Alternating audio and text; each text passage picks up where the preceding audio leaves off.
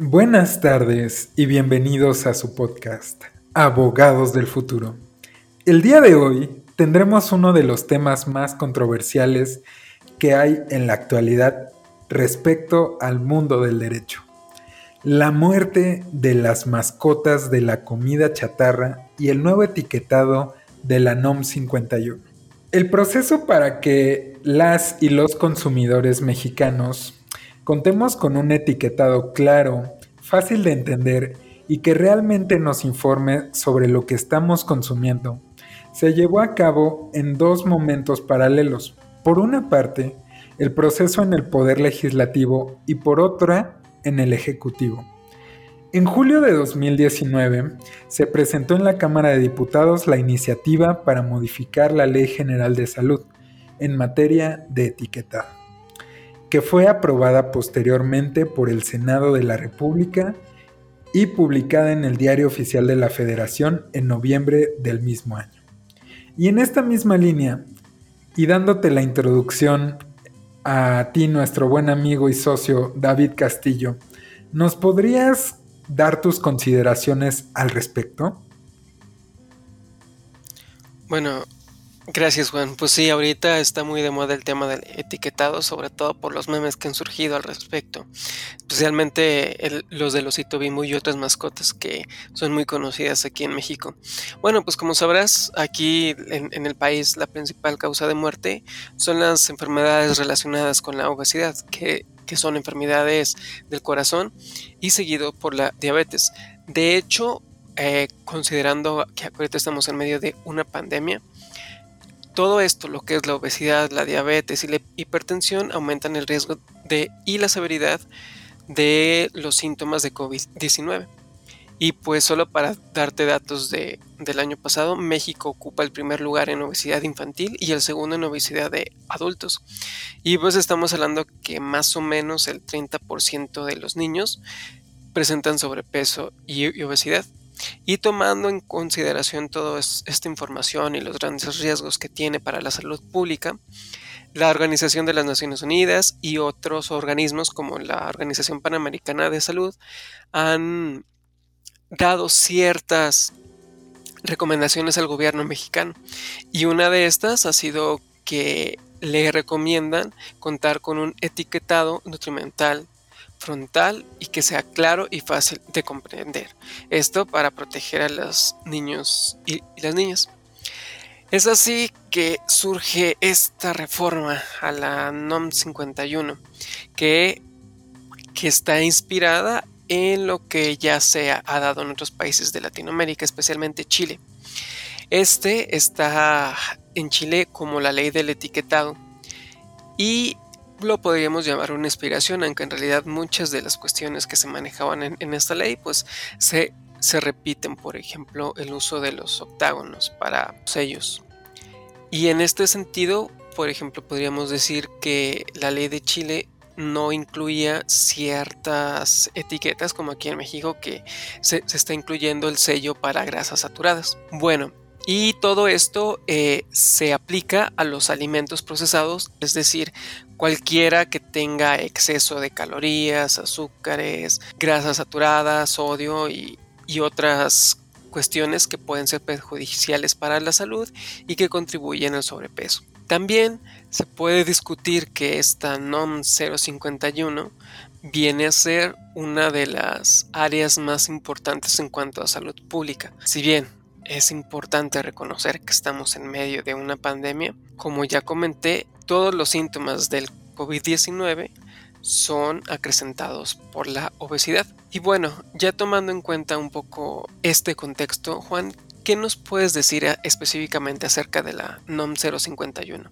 ¿En qué consiste? Claro, David. Pues mira, el objetivo de esta norma principalmente es brindar al consumidor final información comercial y sanitaria sobre el, contenido nutrimental y los ingredientes que pueden representar un riesgo para la salud de la población mexicana en general. Esto sobre todo en los productos preenvasados. Y bueno, como mencionabas, esto se previó hacer a través de un etiquetado claro, veraz y fácil de, de, entender. En algunos otros países, por ejemplo en el Reino Unido o en algunos miembros de la Unión Europea, esto se hace a través de un medio de semáforo, pero en México se decidió que este etiquetado sería aplicado a productos, pues no solo de producción nacional, sino también a todos los productos extranjeros que se comercialicen en México. De tal suerte que si llegan estos productos que fueron producidos en algún otro país, tendrán que ser reetiquetados de esta misma manera en México. Y bueno, como bien mencionabas, este, este nuevo etiquetado es a través de octágonos, que en general son cinco. Uno que es el de exceso de calorías, otro que es el de exceso de, de azúcares, un tercero que es exceso de grasas saturadas, el cuarto sería exceso de grasas trans y el quinto exceso de sodio. La cantidad de estos nutrimentos en los productos debe de limitarse con base en el perfil de nutrientes de la Organización Panamericana de la Salud como mencionabas. Cuando estos excedan la cantidad de azúcares, grasas saturadas, grasas trans, sodio y calorías, estos criterios nutrimentales se implementarán de forma gradual en tres fases. Una segunda cosa que me gustaría comentar son dos leyendas adicionales precautorias que también se establecieron dentro de esta NOM 51. La primera de estas es para los productos que contengan endulcorantes y una segunda es para aquellos productos que contengan cafeína. Esto con la finalidad principal de evitar que las niñas y los niños las consuman. Con lo antes mencionado, David, ¿tú nos podrías explicar qué cambios habrá respecto al etiquetado anterior? Pues solo comentarte que estos cambios ya están en vigor desde octubre del año pasado, pero es importante recordarlos. Y como mencionabas, esta propuesta se va a desarrollar en varias etapas. Bueno, con respecto a los cambios, están en varios rubros. El primero es de la tabla nutrimental y la lista de los ingredientes. Como ya sabes, todos estos alimentos, cereales, cualquier tipo de comida, traía lo que es la famosa tabla nutrimental y ahí se podía conocer cuál era la cantidad de azúcares, cuánta sal y los porcentajes. Y también el contenido nutrimental, esto en porciones de 100 gramos o miligramos dependiendo del producto. Sin embargo, como muchas personas no leían esto, no estaban al tanto realmente de lo que contenía el producto. Entonces se opta por utilizar estos sellos, estos octágonos, para resumir a los consumidores,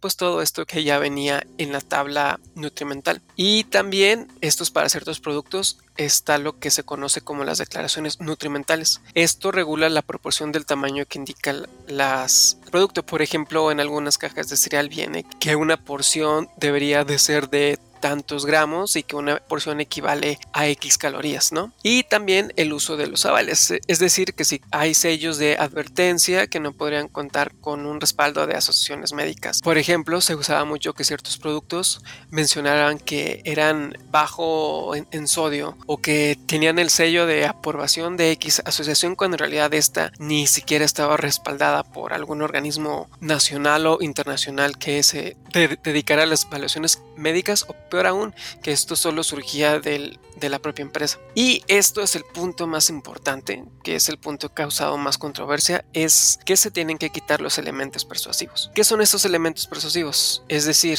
que no se podrá contener ninguna estrategia publicitaria que contenga, por ejemplo, personajes que hagan más atractivo el producto. Esto en sus empaques que puede ser pues las famosas mascotas, eh, por, ejemplo el osito bimbo, el tigre de las azucaritas o cualquier otro tipo de, de, dibujo animado. Por ejemplo se usaba mucho que en las colaboraciones con películas pues los productos estos que estaban dirigidos al público infantil utilizaban esto. Por ejemplo que te salía que unas una botana con los Avengers o, con Spider-Man, ya no va a poder utilizar esto porque estás incluyendo elementos persuasivos. Y también es muy importante que esta NOM no regula otro tipo de mercancías ni de publicidad de las compañías en otros medios.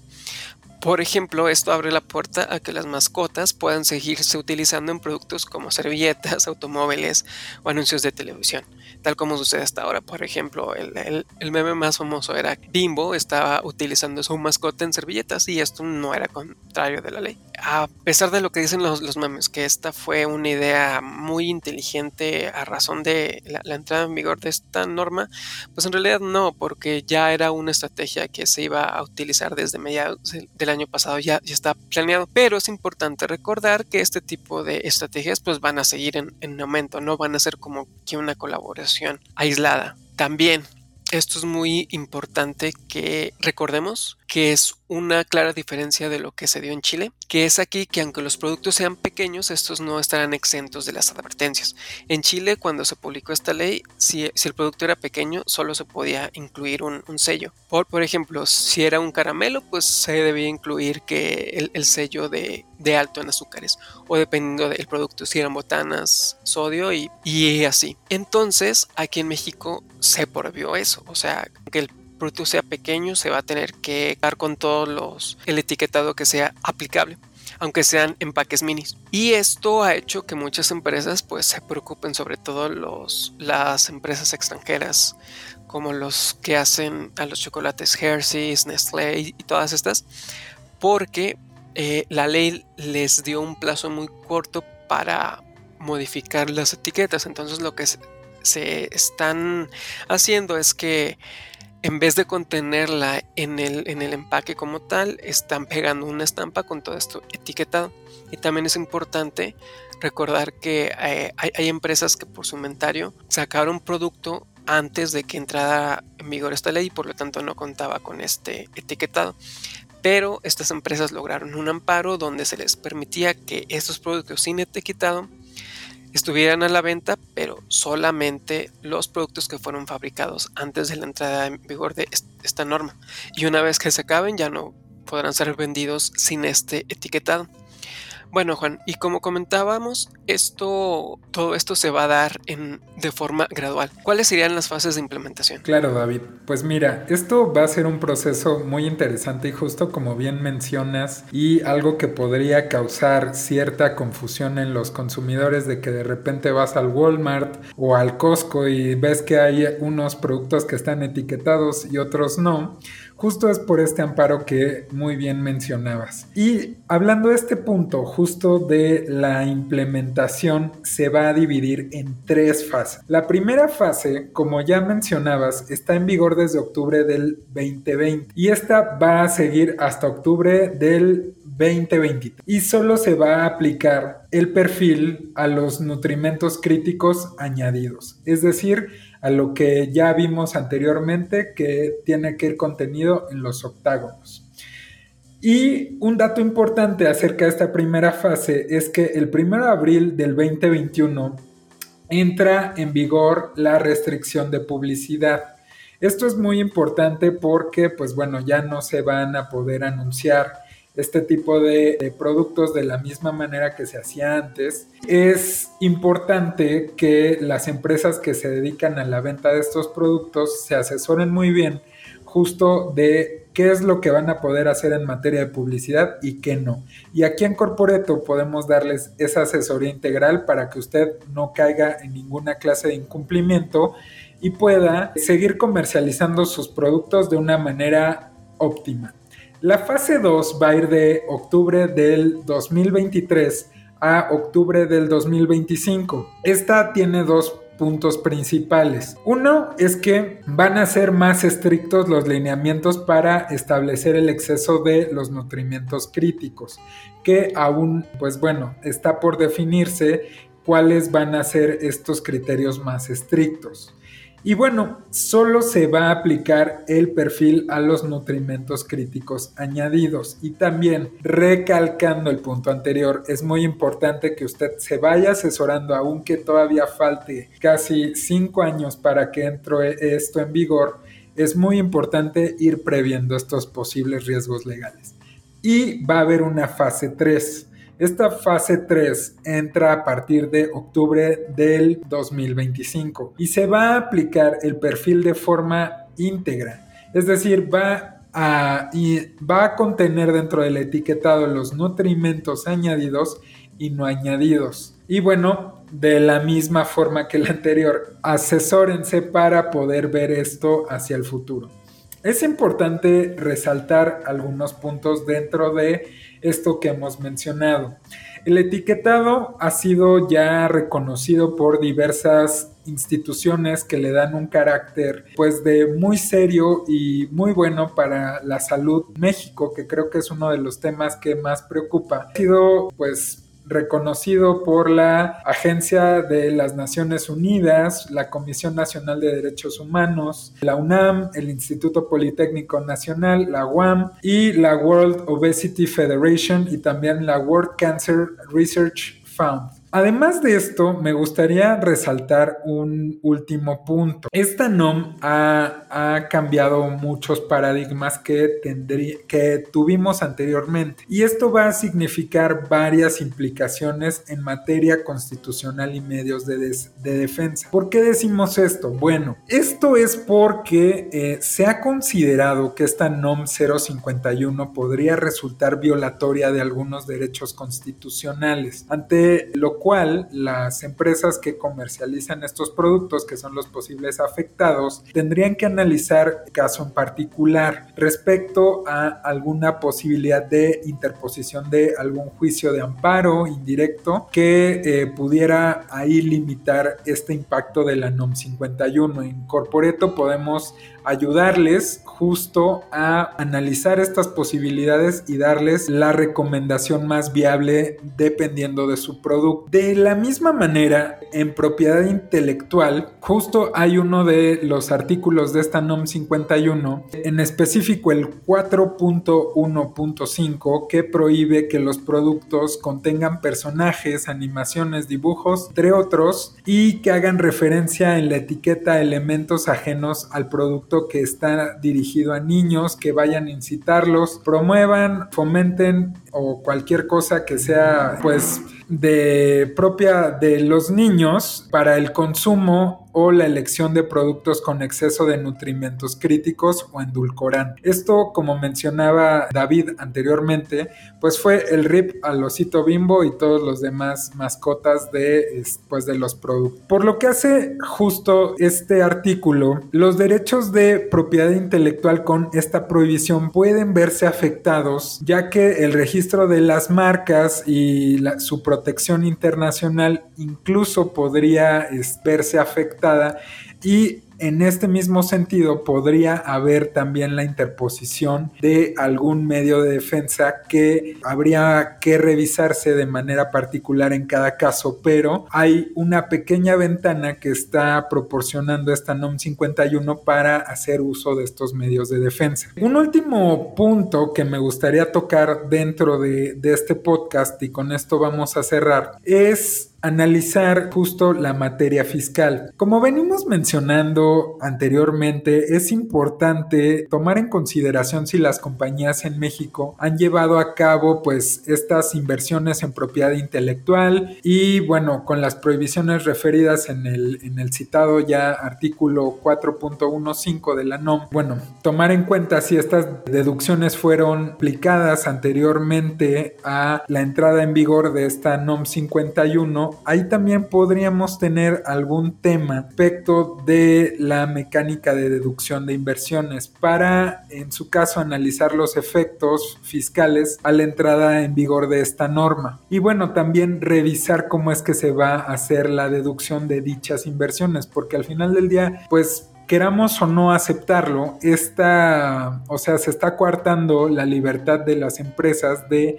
exhibir libremente eh, pues estas mascotas y ellos habían proyectado sus ventas tomando en consideración estos elementos que les ayudarían a la comercialización de su producto. Por, por otro lado, también sería importante analizar los efectos que pudiera generarse aún no teniendo inversiones en este tipo de activos intangibles. Si las compañías incurren en gastos relacionados con el marketing y el desarrollo de este tipo de imágenes o, elementos interactivos, incluyendo pues entre otros el uso y beneficio, de poder en su caso aplicar la deducción, ¿no? Y con esto quiero cerrar el podcast del día de hoy. Y al final del día, invitarles a asesorarse con nosotros en Corporeto, ya que contamos con un amplio modelo que puede, pues, incrementar su perspectiva respecto a las opciones que ustedes pueden tener con medios de defensa aplicables a su marca en específico de derivados de esta NOM 51. Y me gustaría invitarlos a acercarse con nosotros. Visítenos en nuestra página internet www.corporeto Quedo a sus órdenes, buenas tardes y hasta la próxima.